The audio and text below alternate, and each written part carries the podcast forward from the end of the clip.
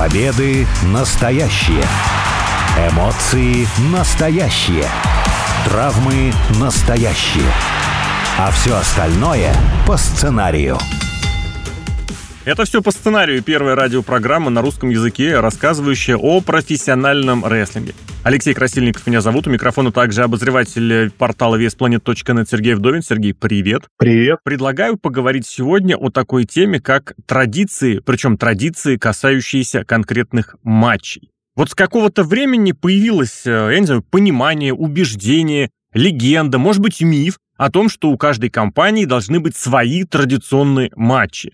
Я так понимаю, родилось это исходя из того, что у WWE появились Royal Rumble в 80-е, появился Survivor Series, и вот каждый начал что-то такое свое придумывать. Придумывали в WCW в 90-е активно, там с клетками игрались, то одну на другую ставили, то рядом их ставили. У нас об этом уже был специальный выпуск, программы записан. Пытались сделать что-то еще, эволюционировать и изменить то, что уже существовало. В частности, так появился матч «Военные игры», про который мы сегодня подробнее тоже поговорим. В TNA в нулевые годы пытались тоже как-то делать. Ultimate X, матч, где, по сути, висел трофей, приз над рингом, но нужно было залезть не по лестнице, а по каким-то другим арматурам, которые стояли вокруг ринга, и потом по веревкам еще проползти. В общем, какие-то веселые старты получались. Скажи свое мнение, вот этот традиционный матч, это важно? Потому что в All Elite Wrestling сегодня тоже стараются придумать какой-то свой матч, свой тип матча. Получается или нет, другой вопрос, но так ли это нужно? Ну, конечно, нужно, потому что бывают такие ситуации, когда тебе надо продавать шоу, а ну, звезд каких-то нету. Вот есть, допустим, у WWE Royal Rumble, ты понимаешь, что там будет 30 человек, про Royal Rumble тоже, кстати, у нас отдельный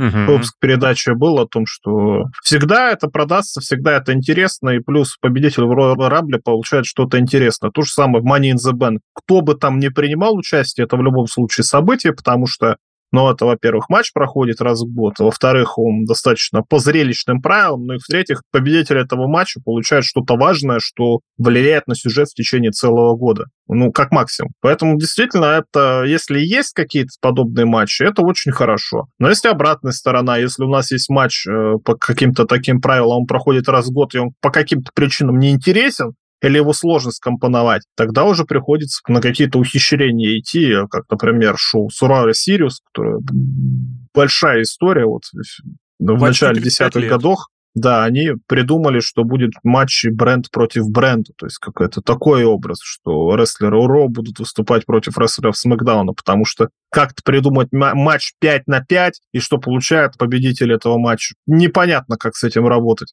Поэтому, да, матч таки надо делать, но и результат этого матча должен быть важен, а не просто, что у нас, ну, смотрите, такой матч. Ну, я не знаю, с этой точки зрения мне достаточно симпатичным э, казался концепт, когда несколько фейсов, несколько положительных персонажей объединяются, и против них объединяются несколько хилов. Такие матчи получались очень неплохими в середине нулевых годов. Можно было посмотреть на ринге на, за нетривиальными противостояниями, это во-первых. Во-вторых, у тебя так или иначе получалось, что рестлеры одного бренда могут оказаться на ринге против рестлеров другого бренда, ну, допустим, Фейс с Ро против Хилла со Смакдаун. Это достаточно симпатичный, любопытный момент. Плюс какие-то тоже фейсы не так часто сводятся воедино, вот вроде разведенные по разным сюжетам, а здесь э, раз в год хорошо так взяли, э, потусовались вместе. Другое дело, что да, так постоянно это как, наверное, сложно делать. Так появились вот эти попытки свести Ро против Смакдауна, хотя, если вспомнишь, где-то в каком восьмом году, в девятом были попытки провести шоу, где вот это противостояние брендов, оно должно было быть главным. Именно само вот этот bragging rights, даже для него название такое придумывали. Но в конечном счете как-то отказались. И, в принципе-то, нужно напомнить, что впервые от этого концепта, от Survivor Series попытались отказаться.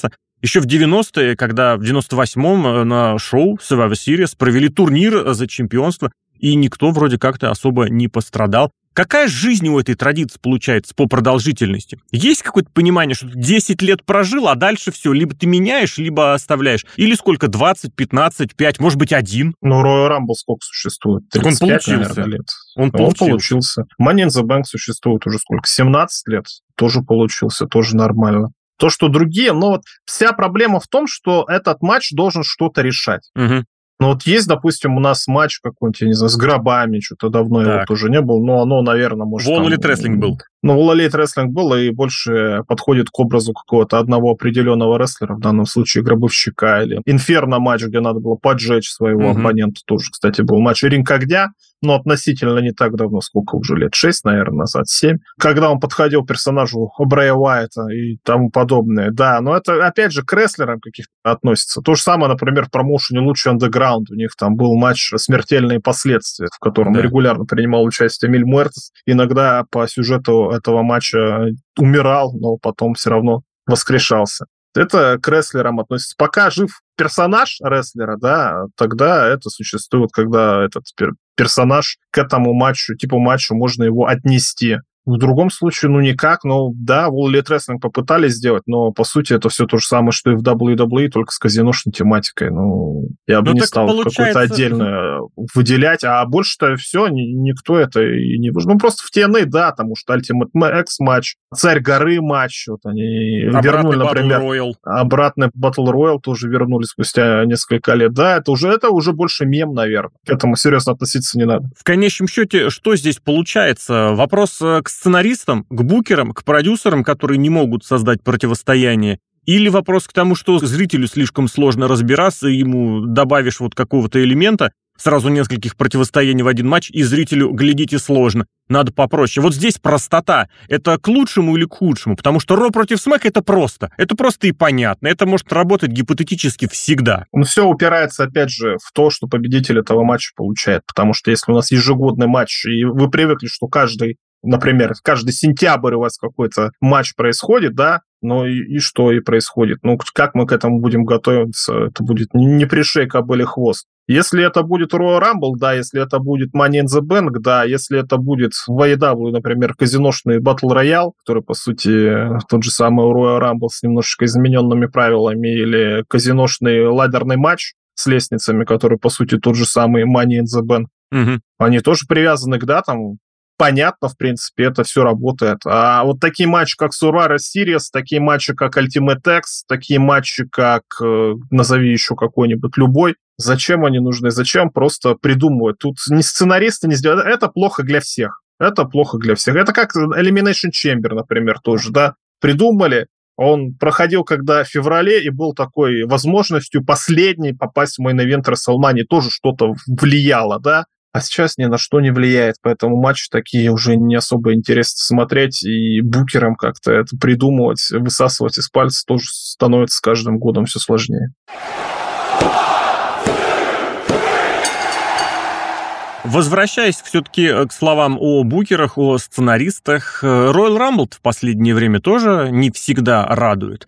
Бывают периодически какие-то яркие всплески, яркие моменты. И вот, например, пару лет назад, когда Брок Леснер сказал, я пойду в Royal Rumble сам, будучи чемпионом. И держался половину матча, просто выбрасывая всех остальных, а потом попался, Дру Макинтарь его элиминировал, и очень хорошее противостояние выросло. По сути, большим, важным, любопытным, интересным концептом, ну, не хочется говорить пожертвовал, но, тем не менее, получается, пожертвовали, принесли в жертву вот этой одной идеи истории. А остальное, ну вот что-то как-то давно уже не было таких полноценно интересных Royal Rumble. То есть все-таки креатив какой-то здесь должен быть. И в принципе-то, если подумать, под креатив любой матч, по любым правилам, даже самым глупым может подойти. Вопрос в кадрах, которые это освещают, или нет. Потому что вот сейчас мы видим, ну, видимо, я так понимаю, неудавшийся, с тот концепт, который сочли неудавшимся, Survivor Series, в этом году заменит на военные игры. Тут много разных аспектов можно рассмотреть, но, тем не менее, вот мы отказываемся от своего в угоду остальному. Что здесь скажешь? Ну, вообще надо понимать, что особой разницы, наверное, по большому счету нет, только что у нас два ринга и клетка, а так это, по сути, матч много на много, если Survivor Series, как правило, 5 на 5, то Wargames это 4 на 4, то есть мы опять же меняем один какой-то ну, концепт ну, подожди, на другой какой-то концепт. не совсем так. Бывает и 5 на 5, и 4 на 4, и 3 на 3. Бывали и по 3 команды в WCW. И все-таки, ну, правила-то отличаются. Там ну, правила отличаются, но по сути это матч много на много. Да. Команды одних, там, фейсов, стариков, неважно. Я просто сейчас сравниваю в первую очередь с тем, что было в NXT последние несколько лет, потому что, ну, мне кажется очевидным, что именно этот концепт будет переносить mm-hmm. Triple H, а не какой-то другой, потому что, ну, хотя, может, и другой, посмотрим, да, все-таки еще два месяца надо подождать, что они там устроят, но предпосылок никаких к этому нет. Да, это внешне выглядит солиднее. Два ринга. Ну, когда вы видели вообще в последний раз, чтобы два ринга стояло? Еще и с клеткой. Да еще и выходят по очереди. Да еще и эти сами-то они находятся в клетках, по сути, рестлеры, когда другие выходят. То есть это чисто внешне будет выглядеть свежо потому что тоже будем честны, что шоу NXT, где проходили такие матчи в последнее время, оно не пользуется такой популярностью, как шоу основных брендов э, Raw и SmackDown. То есть для зрителя это будет свежо, это будет интересно, какой-то всплеск, наверное, интереса аудитории это получит. Но, опять же, ну, один раз, да, всплеск, второй раз. И если у нас будет каждый год, мы на те же самые грабли наступаем, когда нам придется придумать сюжет многих людей против многих к любому концепту это имеет смысл применять, что все приедается. То есть ты вбросил что-то новое, а дальше будь добр поддерживать интерес. Если ты этого не можешь сделать, то у тебя любой концепт, что в кино, что в спорте, какая-нибудь стратегия, что в рестлинге быстро очень затухнет. Не согласен, потому что, а, опять же, повторюсь, главный результат. У Роя Рамбл, каким бы он паршивым ни был, результат для тебя и для зрителя, и для рестлера, для индустрии в целом. Это важно. Это человек, который победил, 29 других участников или 39, вдруг опять придумают Royal Rumble на 40 человек, или на 50. Такое mm-hmm. тоже было. То есть этот человек будет в main event е WrestleMania, будет э, иметь э, матч за главный чемпионский титул. Э, то же самое с женским. Money in the Bank, опять же, тоже какой бы матч не был отвратительный, да, женский Money in the Bank смотреть сложно, но там и, конечно, и результат тоже, как правило, реализовывается в ближайшее время. Но, например, с мужским кейсом такого не было, и то есть из этого выруливается новый сюжет, в тебе интересно смотреть, как сейчас Теори с этим кейсом ходит, как сколько уже, два года назад ходил, например, Отис, тоже очень интересный сюжет, что придумали даже целый суд, кому достанется этот чумоданчик в любом случае ты получаешь, и Money in the Bank это получается как инструмент для такого, а там дальше придумываете что-то новое, можете сделать как-то старое, можете сделать сюрприз, да, использовать этот же самый чемодан на этом же самом шоу через несколько часов после того матча. Придумывайте. А если матчи сами по себе ничего не значат, ну, например, из-за Hell in a Cell, да, ну, это жесточайший был матч, да, и первый матч Hell in a Cell смотрелись действительно как какое-то насилие над рестлерами, когда там Мик Фоли падал с клетки дважды в одном матче, да даже в первом матче, когда дебютировал Кайн, там был матч Гробовщика против Шуна Майклса, все равно смотрелось это страшно, и как будто это ультимативное условие матча, и по-другому ваш сюжет решиться не может. Вот только настолько жестким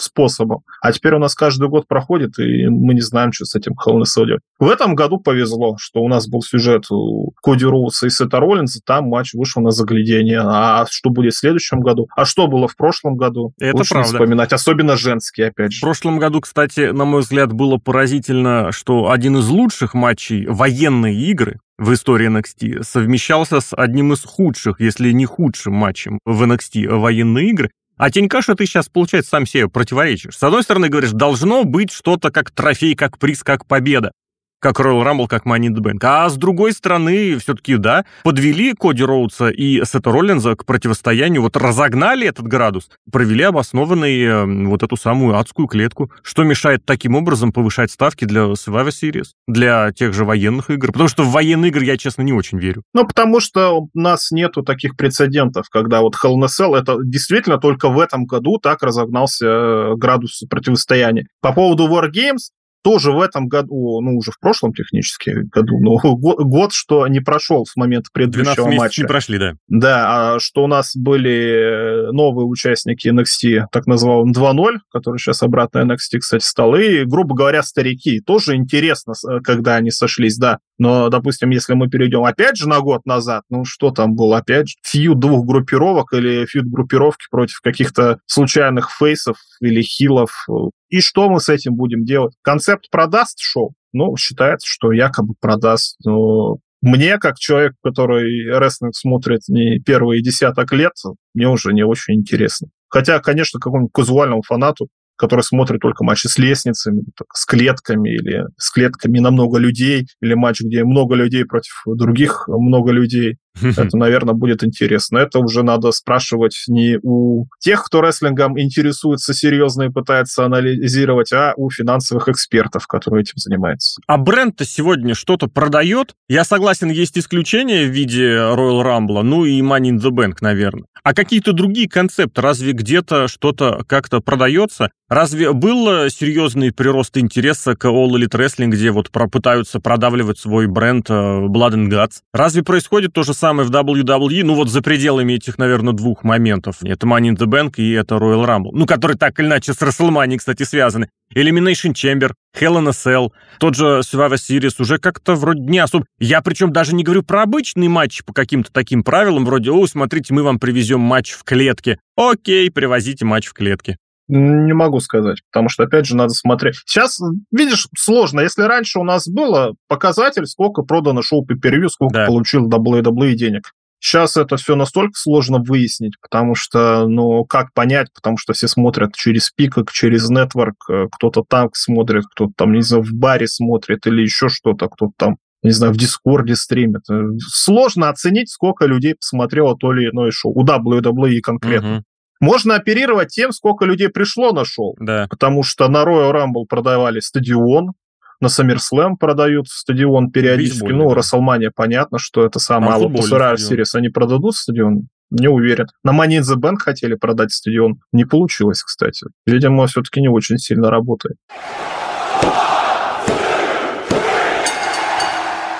И вот тут мы как раз подходим к важному, что непосредственно продает эти самые шоу.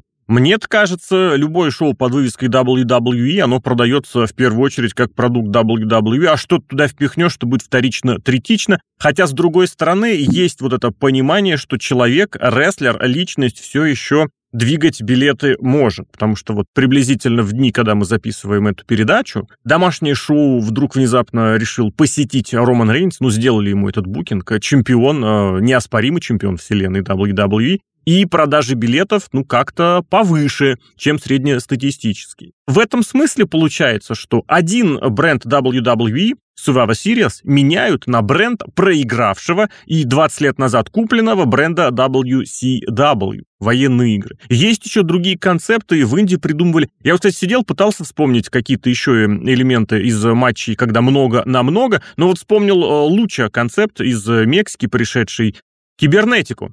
Когда начинают 15 на 15, там, я не знаю, или 40 на 40, тоже, как только выбыл человек из команды, был удержан, он выбывает из матча, дальше дерутся до последнего. А когда в одной команде уже остается никого, другая команда начинает драться между собой. И вот появляется такой победитель. Приз там, я не знаю, везде по-разному бывает. У тебя есть какой-нибудь любимый концепт матча много на много? Потому что есть традиционные командники, есть вот это выбывание. Я даже не знаю, что еще можно сюда придумать. И только разве что какой-нибудь дополнительный реквизит добавить, чтобы это все получилось и превратилось в военные игры. Или там Little Lockdown, как это называли в TNA. Но интересный был матч, кто он, World War 3 назывался, да, ага. сюда был, когда действительно много человек выходило приходило, сколько там, 90 человек. Но они каждый сам за себя. Но все равно это было интересно. Нет, почему? Там на, на каждый на своем ринге можно да. как-то в команды как-то объединить, я не знаю. Не, но действительно, Royale когда обычно. очень много человек. Ну да, по сути, Battle Royale, но просто впечатление того, что три ринга и столько людей, это сложно с чем-то сравнить. Это, и такого ты никогда не увидишь, хотя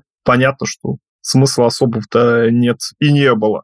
Survivor Series хороший, когда что-то может действительно сделать, когда рестлеры за что-то будут... То же самое вот Ро против SmackDown, например, да. Если, грубо говоря, условный драфт, который у нас да. проходит сколько? Раз в год. Тот, кто выиграл больше матчей, получает первое право там, на драфт. Хотя с этим все сложнее, и надо вообще систему, как рестлер к какому бренду относится, переделывать, наверное. Но из этого тоже можно было бы что-то выйти. Опять же, когда у нас серьезные действительно группировки возникают. Вот, например, это, конечно, не на Survivor Series был матч, а на SummerSlam 2010 года, когда группировка Nexus против участников WWE, mm-hmm. там матч 7 на 7 был. А в 2001 году Альянс против Федерации, там хорошо совпало, что они на Survivor Series как раз таки это все заканчивали. Турнир, кстати, который в 98 году был, тоже можно технически назвать Survivor Series, потому что на русский язык можно Deadly перевести Games. как угодно. Да, да, да, на Будет у нас, да, вполне хорошее название для турнира. Можно делать это и турниром, как, например, Король Ринга, а вот здесь вот за титул чемпиона именно, что чемпион вот попробуй еще защитись там в течение четырех матчей. Было бы интересно, кстати, посмотреть, настолько ли у вас мощный чемпион, который в течение одного вечера должен там четыре матча, например, выиграть. То есть с концептом-то можно играть, но Сарар Series действительно неплохой концепт, если к этому сделать сюжет. Но сюжет сделать это очень сложно, и такое бывает, ну сколько получается, раз в 10 лет, например. А так, э, я согласен посмотреть большой матч на выбывание. Угу. Ну вот в данной ситуации ты поддерживаешь решение или нет? Я имею в виду военные игры вместо Survivor Series.